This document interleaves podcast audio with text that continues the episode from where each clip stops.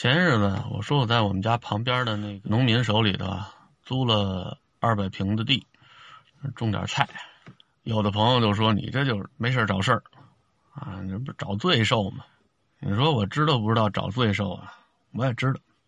你说就那二百平的地，打的那些玉米和蔬菜都加一块儿，我要在外头买的话，花得了一千块钱吗？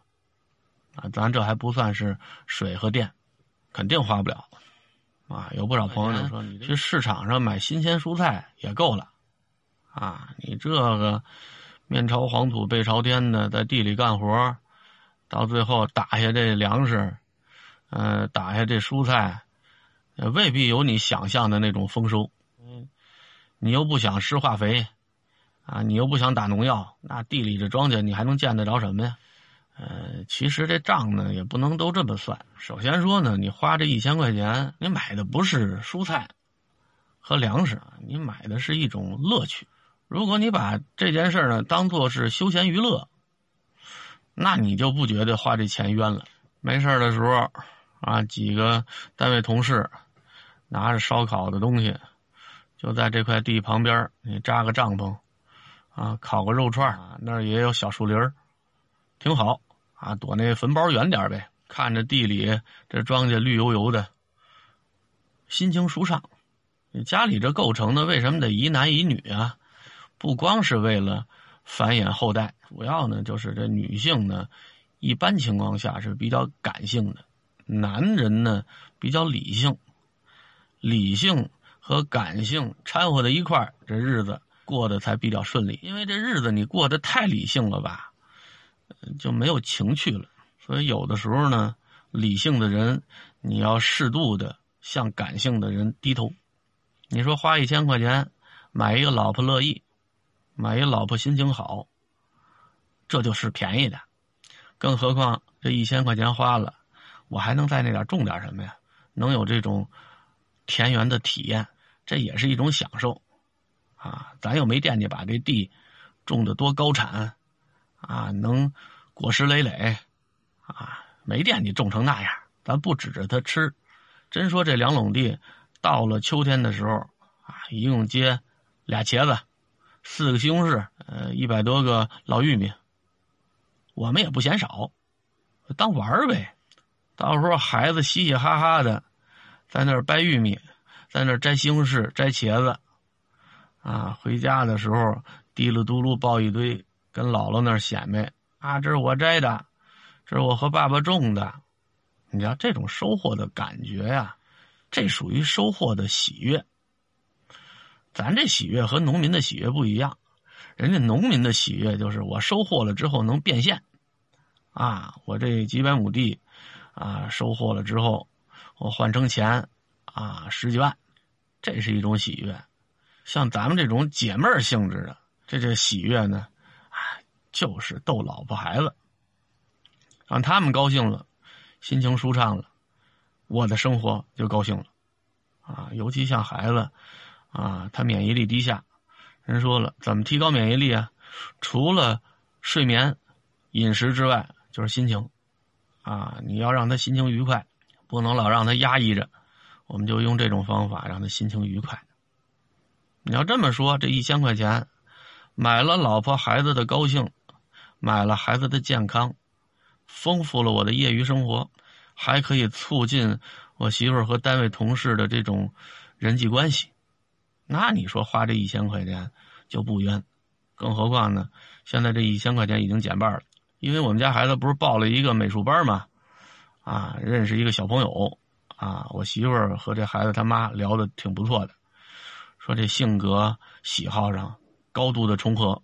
后来我们家孩子报这轮滑班啊，他们家闺女也报这轮滑班了。前天一聊天啊，说我们包快递，哎呦，人家可羡慕了，说哪儿包的呀？我们也包一块。我一想，正好有接盘的了。那天包完两垄地，我就后悔了。我不是说心疼这钱啊。我是心疼我这腰，我说这两垄地我要都种上菜，我这腰不得疼死啊！我说这要包一垄，我的体力刚好合适。啊，后来我就跟人说，我说不行，我分你一半，啊，人说那我现在给你钱，我说不用不用不用，我媳妇儿也说不用不用。啊，你到那看看再说。人说就别别别别，我现在就给你钱，啊，那个那个我们家也好这个。啊，愿意嗯让孩子经历一下这个田园的乐趣，等于我那就等于分了一半啊，所以说这就更值了。如果你包地又不是特别累，还能交上一些朋友，这收获多大？什么叫活受罪呀？我妈那叫活受罪。你看我包这地吧，我可以当懒汉，这段时间累了我就不去了。那草长着就长着了，啊，好比说这段时间心血来潮，啊，我去那儿，啊，一天我什么事都不干，我就在地里捉虫啊、拔草啊，啊，反正地也不大，啊，过过瘾，啊，累四脖子汗流的，啊，挺解气。我妈那不行，啊，我妈那小卖部天天得在那点得见着钱。啊，一单生意都不能跑，跑了之后就起急上火啊！这火一上来，就得找人撒些火。我爸在手边上呢，我爸是首选啊。如果我爸要是说回了小院了，手边没人，那你要赶上这时候去他那买东西，你看那张脸，看谁都跟贼似的，说那话都横着出来，心情不好，这东西我不卖了啊，我还得骂两句，那就不是在生活中寻找快乐。那就是找不痛快去了。为什么好多朋友说想去我妈那儿打卡啊？大老远的跑我妈那儿买瓶水说想看看老太太，我拦着呀，保不齐你去的时候赶上我妈什么状态？万一正好气儿不顺呢？您本来是猎奇去了，到最后让我妈给你猎了，那多冤呐！是，他的快乐来源于别人的不快乐啊，那日子咱过不了。我认为那是活受罪。我妈认为那是享受，这个没法比。许多城市里的人吧，看不起农村人，或者是看不起农民。其实北京这两千多万的常住人口，你往上推，多一半三代之前全是农民，有的都到不了三代，两代之前还是农民呢。你有什么看不起农民的？中国之所以是四大文明古国之一，主要就是因为咱们中国。是农业文明的国家，啊，古代文明就是农业文明。你如果一个国家的农业你不发达的话，你国家什么都甭提。你看现在这些贫困的国家，最主要的问题就是吃不上饭。啊，在抖音上看那些非洲的小孩啊，还有中亚地区的一些贫困的地区，啊，确实产油，啊，国家动荡，吃上顿没下顿。咱中国这些善人啊。啊，积德行善都积到外国去了，咱也不知道他是真行善呢，还是为了获得流量，在人家巴基斯坦那点啊，架一架子烤羊，周围是好多的都是外国小孩啊，眼睁睁、眼巴巴的在那看着这羊肉，等着羊肉熟，然后一人分一块其实我觉得大可不必，中国云南、贵州、广西有的是需要您献爱心的。咱中国人都讲究肥水不流外人田，啊，咱们中国真肥到那份上了吗？我呢也没那么大的博爱，啊，你要真说我到国外能碰上这样的孩子，你说手边有个仨瓜俩枣的给人家，这事儿咱干得出来？你真说买只活羊，宰喽，那些我不认识的孩子，一人来块肉，这事儿干不出来。真说你把人家喂顺嘴了。人喜欢吃羊肉，下顿还喜欢吃，你还给人烤吗？